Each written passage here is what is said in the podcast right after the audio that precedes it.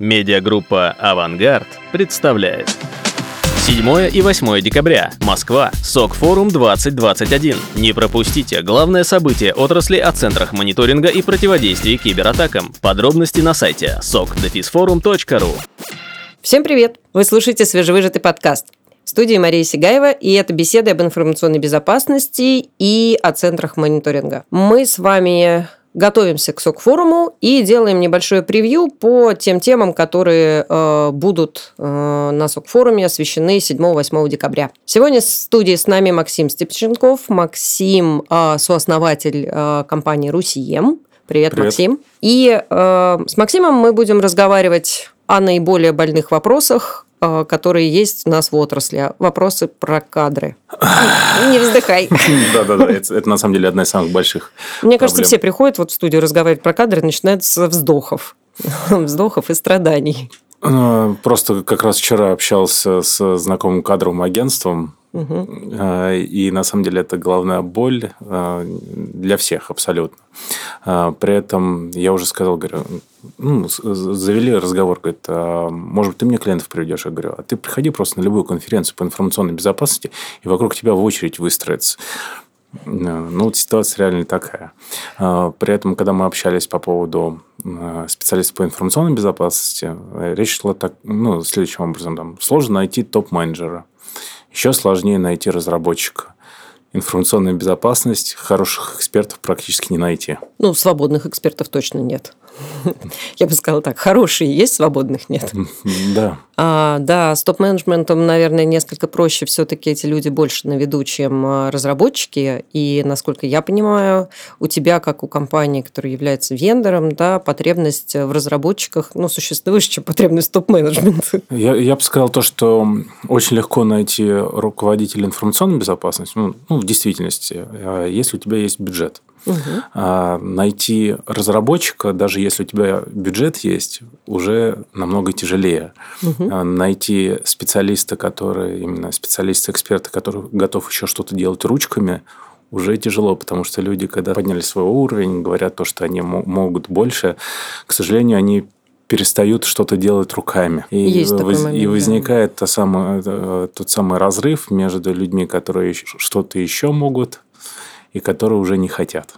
Ну, я очень хорошо понимаю вот эту вот твою боль, потому что тоже какое-то время назад я работала в компании, которая только выходила на рынок как вендор, и, естественно, а, вендор э, нуждался, наверное, в специалистах очень э, разных, и это были и разработчики, это были инженеры, это были аналитики, и аналитики разработки, аналитики информационной безопасности, и, конечно, в этом месте а, мы э, вступили в очень, вот особенно то, что касается разработки, мы вступили в очень жесткую конкуренцию с, не только с компаниями сферы информационной безопасности, где мы еще могли как-то играть на каких-то там, нам понятных э, задачах, нам понятных правилах, но и с компаниями ну, вообще, наверное, всего рынка, потому что сейчас разработчики нужны всем. Это и вендора, это и интеграторы, это и заказчики, которые автоматизируют какие-то свои системы.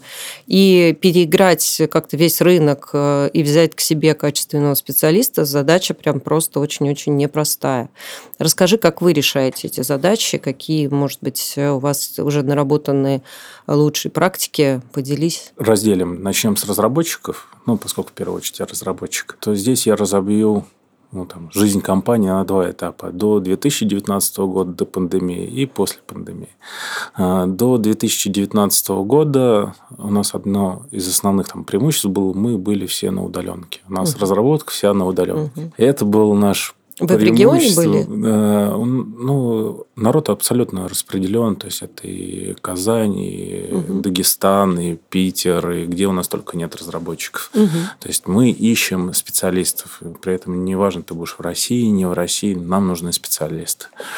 Э, мы искали, нанимали, все было хорошо. Пришел 19 год, пришла пандемия, а заказчики, другие интеграторы, другие разработчики поняли то, что другого выбора нет, и они начали себе нанимать тоже удаленщиков.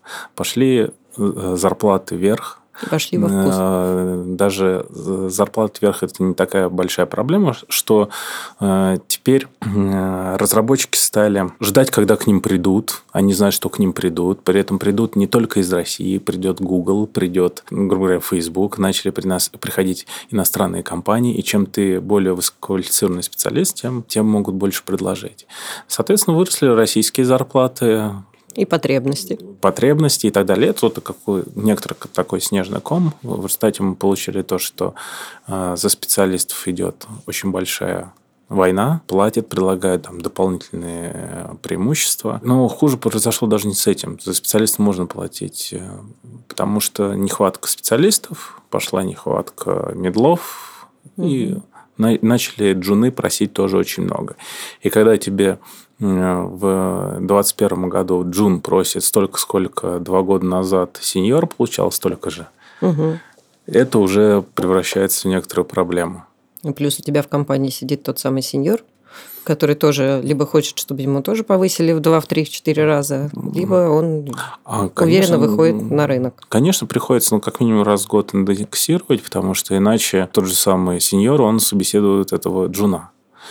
Ну и также э, это касается разработчиков, это также касается экспертов, э, внедренцев, аналитиков э, по продукту. Та же самая проблема. Как вы в результате э, вот в таких очень непростых нынешних условиях, э, очень хорошо понимаю, насколько непростых, принимаете решения по э, тому, как вообще вам, в принципе, развивать дальше бизнес, да, двигаться с точки зрения ресурсов кадровых? Я вижу, насколько ты сам интенсивно вовлечен в процесс подбора кадров, там, взаимодействия с ними. Я вижу это в соцсетях, твои посты. Я понимаю, что ну, это не просто так, когда э, человек, который основал компанию, сам непосредственно руками во всем этом участвует. Вот. Ну, хочется понять, э, как, в общем, действуете. Ну, во-первых, мы не боимся, даже приветствуем работу с людьми, как называемые там студентами или мало опыта. Угу. У нас таких много, и с удовольствием берем на работу.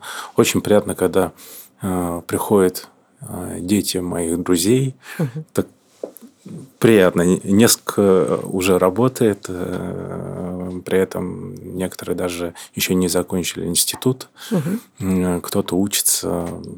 Первое, это значит молодых ищем. Второе, мы понимаем то, что нужно переквалифицировать людей. Угу. У меня есть ряд проектов, ну, там, в другой компании, там, не в рамках Росиема, где мы привлекаем IT-специалистов низкого уровня, смотрим, если они грамотные, мы их переводим в информационную безопасность. Угу. Потому что Добавляете если... как-то им... А, каким образом вы специализацию-то им меняете? Э, специализация меняется просто жизненным опытом. Я преподавал в институте там, в сумме угу. 12 лет, и я помню хорошо то, что человек, который учится в институте, он тоже ничего не знает.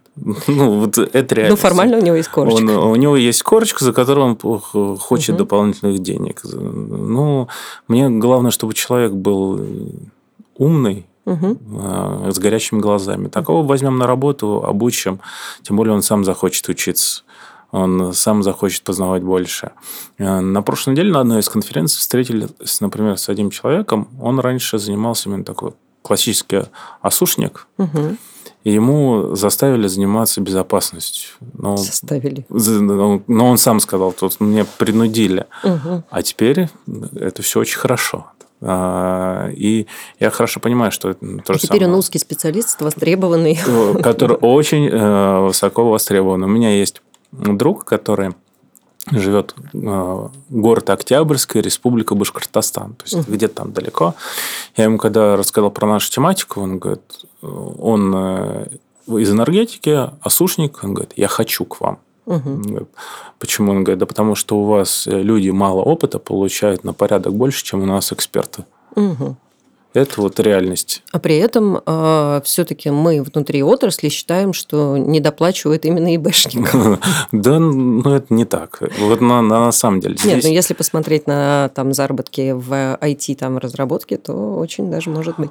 Ну, IT-разработка – это другая тематика, потому что народ перекупает западные компании. ИБшников э, не перекупают. Не перекупают. То есть ИБшники удаленно внутри э, работающие с другой страны, наверное, это ну, не камильфо. Да. Что бы еще сказать с точки зрения, как решить кадровый вопрос? Э, ну, наверное, предлагать интересные задания, задач. Очень интересно аналитиков перетаскивать, например, из пинтестеров, как казалось. Э, не, не думал, не думал, а оказалось uh-huh. то, что у них прям глаза горят, особенно когда можно совместить э, две задачи. Одно это рекомендую для интеграторов, это люди, которые занимаются и пентесты, и, например, их э, посадить э, как аналитики SEM-системы. То есть, если угу. совместить полезное с приятным, им это интересно, и у них опыт возрастает, и они смотрят с обеих сторон одновременно. Ну, да, наверное, конечно. Ну, то есть они практику свою переводят уже непосредственно в, так скажем, в фичи в продукте. Да. Угу. Вот мы этим сейчас хорошо пользуемся. Поэтому Три рекомендации. Не бойтесь э, студентов, э, там мало опыта, берите людей из смежных отраслей и не бойтесь переучивать людей. Вот эти вот рекомендации. Тогда проблема особенно. Ну, естественно, к сожалению, когда мы бюджетируем следующий год, нужно бюджетировать плюс X процентов от текущего, и это не инфляция, это, угу. это потребности рынка. Диктат, да. Согласна. Ты э, затронул интересную тему относительно вот, э, специалистов из смежных областей. Ведь на самом деле э, вот атлас профессий, который сейчас там э, новый да, появился, там есть такие профессии, которые звучат прям, ну, даже фантастически несколько.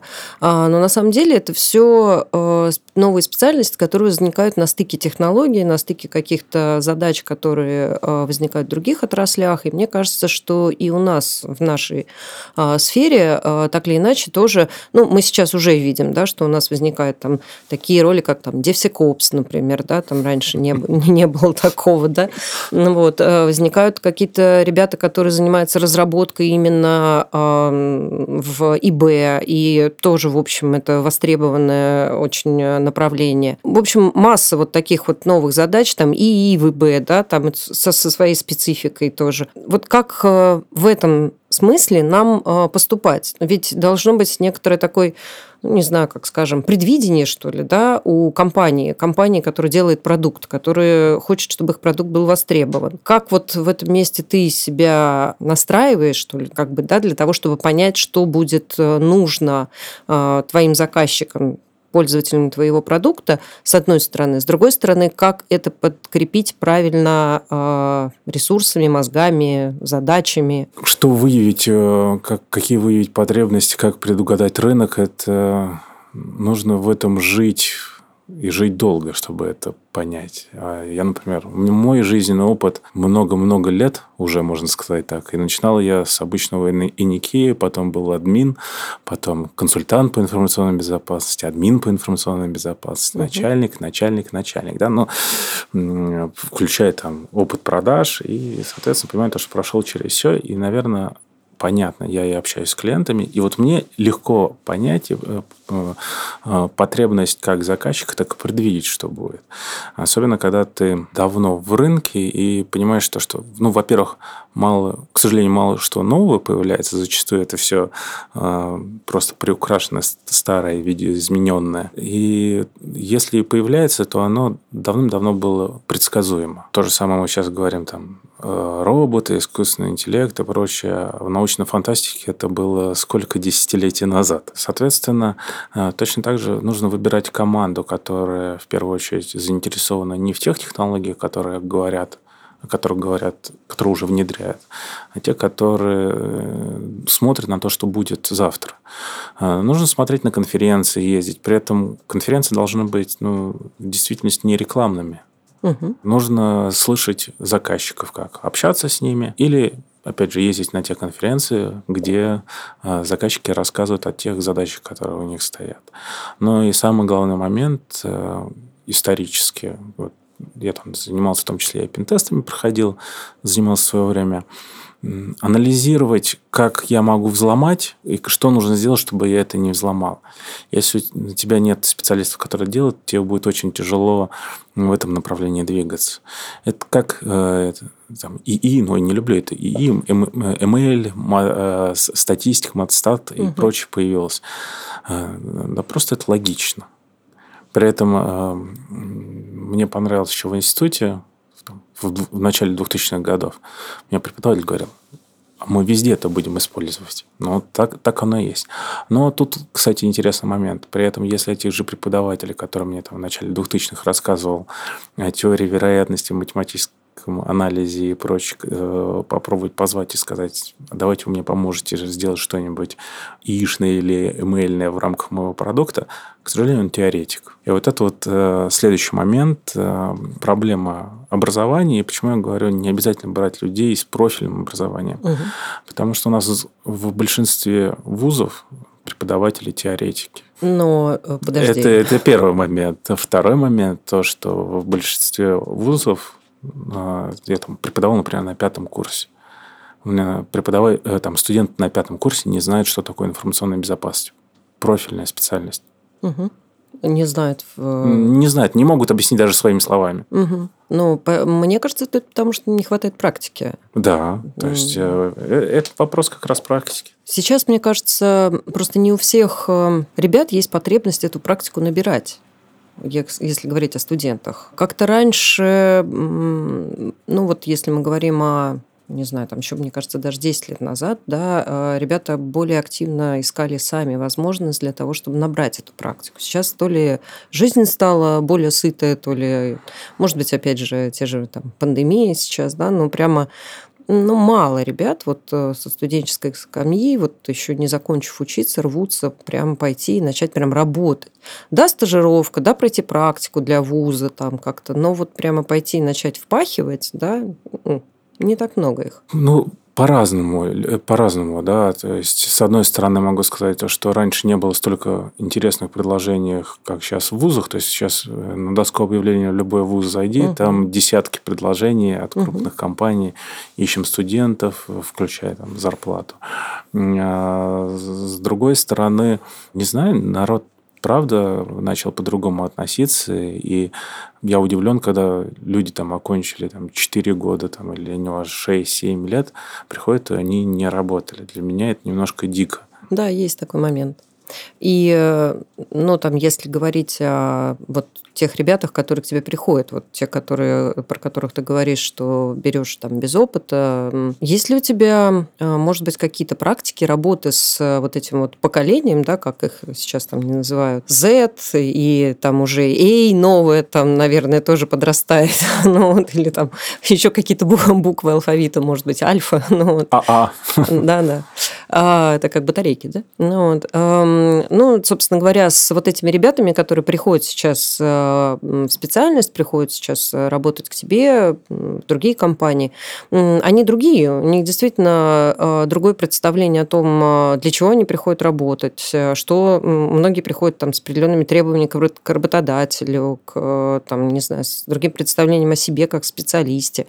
Вот у вас есть такое? Или вы как-то, может быть, я не знаю, с этим на начальном этапе работаете, отбирая там? Я отбираю тех, которые хочет стать специалистом. Поэтому они приходят по-другому. Они приходят и говорят, дай мне задачи. Угу. С друг, другим, наверное, не столько хочется работать. Угу. Ну, как раз эти люди, как, которые уже получили диплом и ищут работу, ну, не знаю. Mm-hmm. Мне интереснее те, которые там на первом, втором, третьем, четвертом курсе там до практики будут искать. Вы слушаете свежевыжатый подкаст. Разговоры о центрах мониторинга и эффективной кибербезопасности. Хотите больше? Приходите на СОК форум 7 и 8 декабря 2021 года. Здесь только признанные эксперты, новейшие технологии и лучший опыт. Регистрация на сайте sokdefisforum.ru. Количество мест ограничено. Ты довольно много говоришь про вузы, прямо визуально представляешь, как выглядит доска объявлений в вузах, соответственно. А, ну, действительно, а, видимо, у компании есть практика работы с вузами. Расскажи, как построено. Ну, она не практика, она просто через знакомых друзей вешаем рекламу или через знакомых преподавателей. Угу. Они рекомендуют своих студентов. Сами не преподаете, нет такого? Не, я перестал преподавать. Ну, а кто-то из э, Из сотрудников компании, на текущий да. момент, по-моему, никто. Понятно. А расскажи, может быть, еще такой вот э, момент. Мы говорили о том, что пандемия сильно повлияла на возможность ну, закрывать кадровые задачи, привлекая ребят из регионов, да, давая им возможность работать удаленно. Как в нынешних, в нынешней такой вот конкурентной среде получается мотивировать команду, получается удерживать их? Ну, помимо задач, может быть, есть какие-то чисто, не знаю, менеджерские, чисто командные какие-то у вас э, хинты, да, которыми вы пользуетесь, чтобы ребята были с вами? Наверное, это в первую очередь задача непосредственного руководителя. Угу. Я не могу сказать то, что от меня не уходит, от меня уходит, так же, как от э, всех остальных уходит. Но костяк угу. сохраняется за счет Э, непосредственно руководителя. Если у меня там в прямом подчинении в компании там 5-6 человек, вот моя задача, чтобы эти 5-6 человек сохранились. А задача каждого из нижестоящих сохранить под ним э, людей. И какой бы ты схему мотивации не придумал, корпоративный дух, э, но если у тебя будет руководитель, за которым ты не хочешь следовать, угу. наверное, ничего не получится.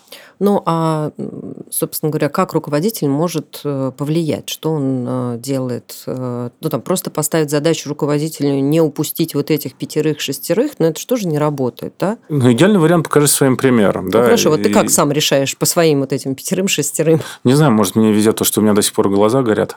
Ага. Ну, так может быть, они считают, что ну, у него глаза горят, потому что он сооснователь компании. Если у него потухнут, то это же вообще будет. Не, ну мы в одной лодке. То есть это... Все это, сооснователи? Я, я, я не смогу найти ответ на этот вопрос. Да, я а, сооснователь, я в одной лодке, я, наверное, работаю больше, чем многие сотрудников, поэтому пытаюсь своим примером показать. И решать вопросы, вникать в проблемы вместе со своими там, коллегами. Ну, то есть ты близко к ним прям, да? близко, но иногда даже, правильно сказать, боязно быть настолько близкими, да. Угу потому что нужно разделять все-таки личное и рабочее пространство. Да, согласна, есть такой момент, действительно. Это сложно руководить людьми, для которых э, ты стал другом или там, э, ну, каким-то там действительно человеком, э, перешедшим в другой ранг, если ну, говорить в профессиональной сфере. Да, здесь два момента. Есть первый момент, когда тебе нужно его поругать, угу. но даже еще хуже, рано или поздно кто-то может уйти, вот этот тяжелый момент. В одном из подкастов, который был у нас до этого с Алексеем Лукацким, мы тоже говорили о том, как работать руководителю с людьми. И, собственно, а, я тоже упоминала о том, что руководитель должен своими людьми достаточно плотно заниматься, чтобы а, они оставались э, в компании долго. Да? Это вложение прям вот личных эмоций, личного времени. И вот этот вот момент, мы тогда не стали его касаться, но на самом деле он действительно есть, как э, выдержать э, грань взаимодействия, а, чтобы, с одной стороны, человек чувствовал тебя как человека, да, там ты руководитель, он подчиненный, но при этом, чтобы было достаточное доверие и открытость, а с другой стороны, чтобы это не перешло в болезненную, может, какую-то уже потом от, область, если вы решите по каким-то причинам расстаться, чтобы это не, не касалось а, эмоциональной сферы. Угу. Да, хорошо. А, мы говорили а, с тобой по поводу разработчиков, а, но я так понимаю, что в компании у вас работают и ребята, которые, э, ну, там, пентестеры, да, и другие безопасники. Да. Насколько там сейчас э, показывает ситуация на кадровом рынке ВБ, у нас большая потребность в сотрудниках служб информационной безопасности, и в этом месте, ну, вот есть такое ощущение, что у нас недостаточно прям даже мест в вузах для того, чтобы выпустить выпустить э, через там, 3-4 года тот объем специалистов, в которых нуждается, э, в принципе, наша страна. Скажи, пожалуйста, вот на твой взгляд, на чьей стороне задача по тому, чтобы ну, у наших заказчиков, у вендоров, у интеграторов, да, там, у всех игроков рынка э, появились специалисты по информационной безопасности? Мы ли как представители кибербеза должны об этом там, говорить на всех на наших мероприятиях там, обращаться в сторону государства. Государство ли должно, опираясь на, может быть, исследования, статистику, там, а, думать об этом? А, или это, не знаю, какой-то внешний фактор там возникнет. Может быть, образование должно понимать, что если вот там есть э, потребность э, в специалистах, то оно должно их э, каким-то образом выпускать. Где, вот, на твой взгляд, лежит эта задача? На конференциях об этом говорить бессмысленно. Никто что не услышит. Мы, что мы между собой общаемся, все, у всех одна и та же самая там, головная боль. Если у кого и нет головной боли, у него просто значит, большой бюджет. Угу. Мне кажется, что это все равно болит. Даже те, у кого большой бюджет, все равно сложности с поиском и так далее. А, говорить на уровне государства, ну, наверное, государство тоже слышит, видит, э, потому что у нас появляется такая вещь, как э, проходной балл в вузах. Угу. И это давным-давно. Если проходной балл высокий, то значит нужно наращивать, наращивать, еще больше заводить. Но ну, есть наверняка какая-то причина, почему не появляется большее количество преподавателей, потоков. То есть э, основной вопрос стоит в том, что у нас преподавателей не хватает. Я думаю, если бы было достаточное количество преподавателей, какие-нибудь коммерческие вузы угу. могли бы организовывать достаточное количество дополнительных потоков, чтобы обучать э, специалистов необходимого отрасли. При этом крупные компании угу. вполне могут себе позволить оплачивать э, работу этих вузов. Угу. Кто мешает? То есть, если мне нужно, например, там, если какой-нибудь там крупный банк, я понимаю, что мне нужно 50 сотрудников, кто мне мешает оплатить э, сегодня, что у меня через 4 года будет 50 студентов бывших, которые обязаны мне отработать 3 года, потому что я оплатил их обучение. Может быть, отсутствие э, законодательной поддержки? Ну, рода? почему? У нас Инициатив? Э, определенные структуры же ищут себе специалистов так. Mm. Хочешь обучиться, получать определенную специальность, будь добр, отучись и пойди отработай количество лет там. Угу. Точно так же, в чем проблема? Это, этот контракт, договор, который ты заключаешь. Э, видимо, у нас еще нет такой потребности, что начальники информационной безопасности крупных, именно круп, я говорю сейчас про крупные угу. компании, пойдут к своим кадрам, которые пойдут и будут займутся этим вопросом заранее. Тут момент, наверное, еще связан с э, прогнозированием ситуации. А можно ли в нашей стране спрогнозировать что-то на 4 года вперед? Это не плановая экономика Советского Союза. Я в 99 году поступил на специальность по информационной безопасности, был самый высокий проходной балл. Почему я пошел на информационную безопасность? Потому что был самый высокий проходной балл, поэтому я запомнил. Но мы сейчас говорим не Ничего о потребности не вуза, а о потребности компании. А, э, ты как а... компания, э, понятно, что ВУЗ будет выпускать и сегодня, и завтра, и послезавтра, но ты как компания не можешь четко сказать, э, иногда не можешь, или, или может быть можешь. Вот если в данном случае там, ты как компания можешь сказать, что тебе через там, 4 года нужно будет, не знаю, 50 разработчиков, например, да, и 30 человек пентестеров. Готов ли ты сделать такой прогноз и взять на себя задачу по оплате обучения каких-то рандомных ребят, которых на входе ты э, возьмешь нулевыми абсолютно. И ждать, что через 4 года они будут э, ну, там, такого качества специалистами, да, за которых тебе действительно захочется заплатить деньги, и потом 3 года видеть у себя в компании. Ты можешь не видеть их 3 года себя в компании, ты, ты можешь их отпустить. Ты берешь 10, из них трое останутся. Вопрос не в этом. А, вопрос в том, что если у тебя совсем большой кадровый голод, о чем ты говоришь, угу. иди к кадрам и решай этот вопрос на уровне вузов. Угу. Бери себе студенты на полставки, которые работают еще на втором курсе. Это не нужно 4 года ждать. Да. Согласна. Я поэтому говорю, что а, ну, как бы все компании смотрят в сторону достаточно быстрого решения задач. А тот, тот, тот подход, который ты предложил, а, имеет очень много неизвестных. Ну, для меня неизвестно. Ну, я, конечно, не крупная компания, но для меня они все равно известны. И я понимаю, что, что э, государство вряд ли быстро изменит эту ситуацию, специалистов все равно будет не хватать. Почему? Потому что ну, преподавать мало кому интересно идти. Во-первых. Во-вторых, преподавать нужно по текущим... Мы же, как если пойдем преподавать, мы пойдем преподавать не, не делиться своим жизненным опытом, угу а мы должны зачитывать вот эти вот определения, э, которые никому не нужны, э, именно преподносить ту теорию, угу. которые никогда не воспользуются. То есть вопрос в другом, то, что из 100% там лекций, грубо говоря, только 20% это практика, которая тебе может понадобиться. А вот оставшимися 80 по существующим программам чем-то надо забить, наполнить. И вот этих преподавателей не хватает. Хорошо.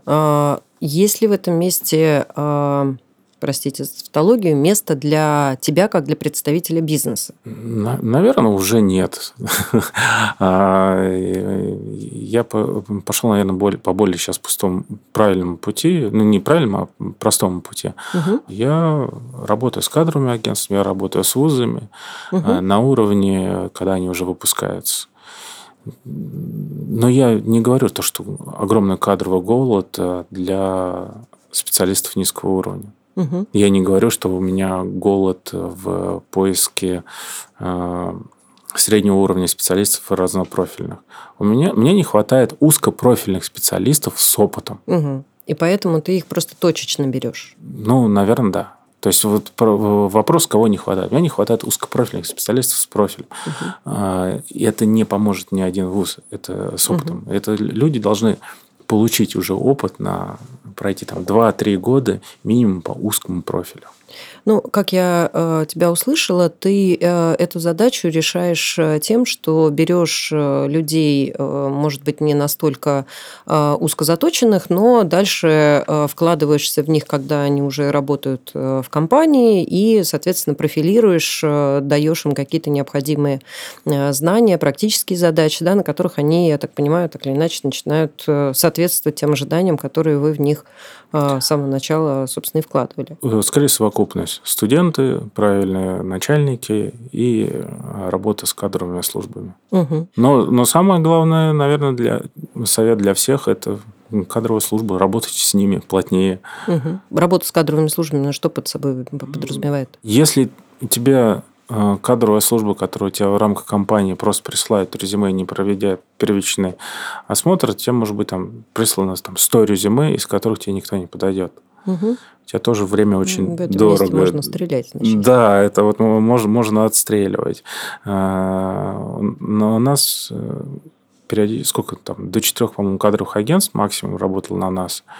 И мы с разным сталкивались, и когда тебе в сутки присылают 100 резюме, и ты тратишь время просто на прочтение этих резюме огромное количество, тебе же нужно человек собеседовать, и когда ты понимаешь, что начинаешь их собеседовать, ты зря тратишь свое время. Угу. Высококвалифицированного специалиста там, по информационной безопасности или по разработке. Поэтому... В этом месте хочется выставить счет в сторону кадрового агентства. Да, да, да, да кто кому еще должен. Да, да. Поэтому кадровое агентство должно специализироваться не на поиске персонала, а на поиске э, профильного персонала. Угу. Ты нашел такие, которые специализируются в области информационной безопасности? Да, и в области разработки, в области информационной безопасности. Угу. Ну, хорошо, я понимаю. Это, наверное, тоже один из э, путей решения задач по подбору каких-то вот действительно спецов.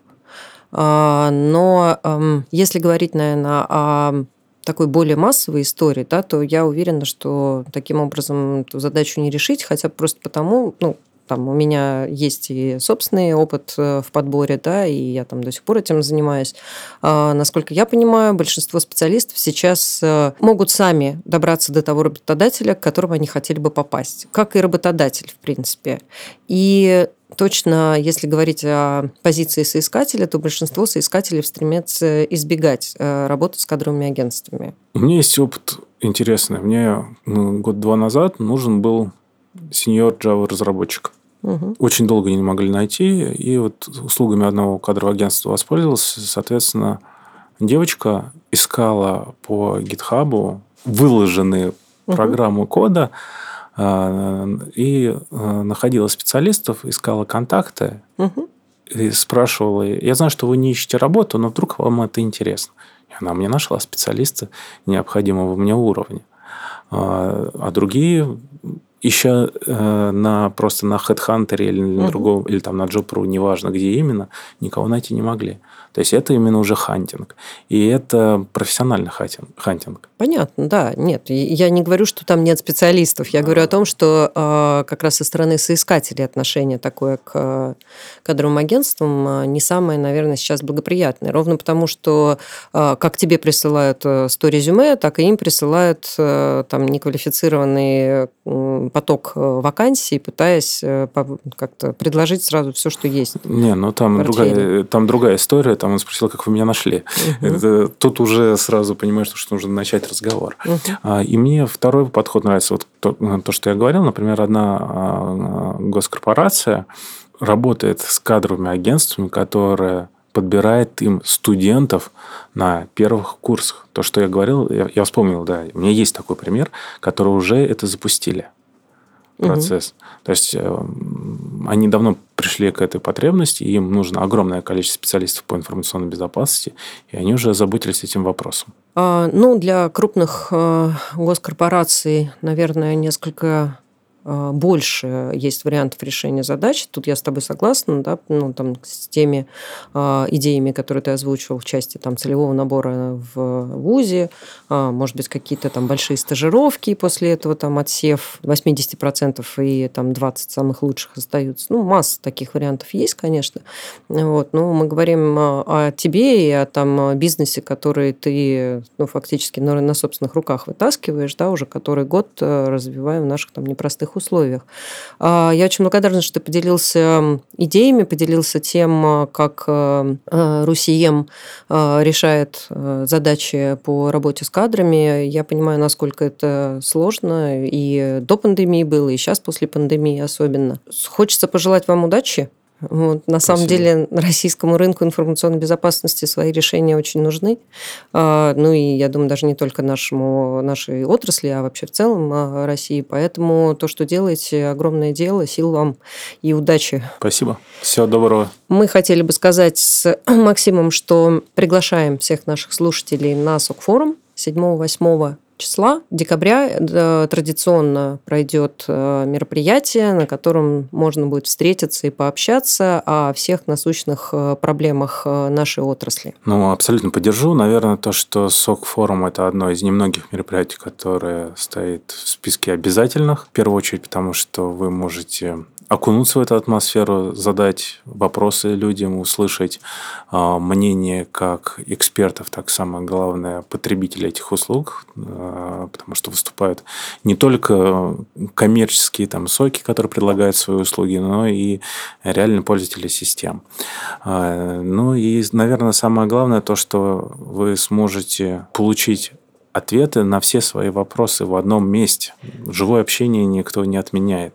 Ну и, кстати, не забываем, да, по-моему, еще онлайн трансляция будет или онлайн нет? Онлайн будет, конечно, будет возможность э, онлайн э, выступать э, представителей отрасли будет своя радиорубка, наверное, так можно сказать.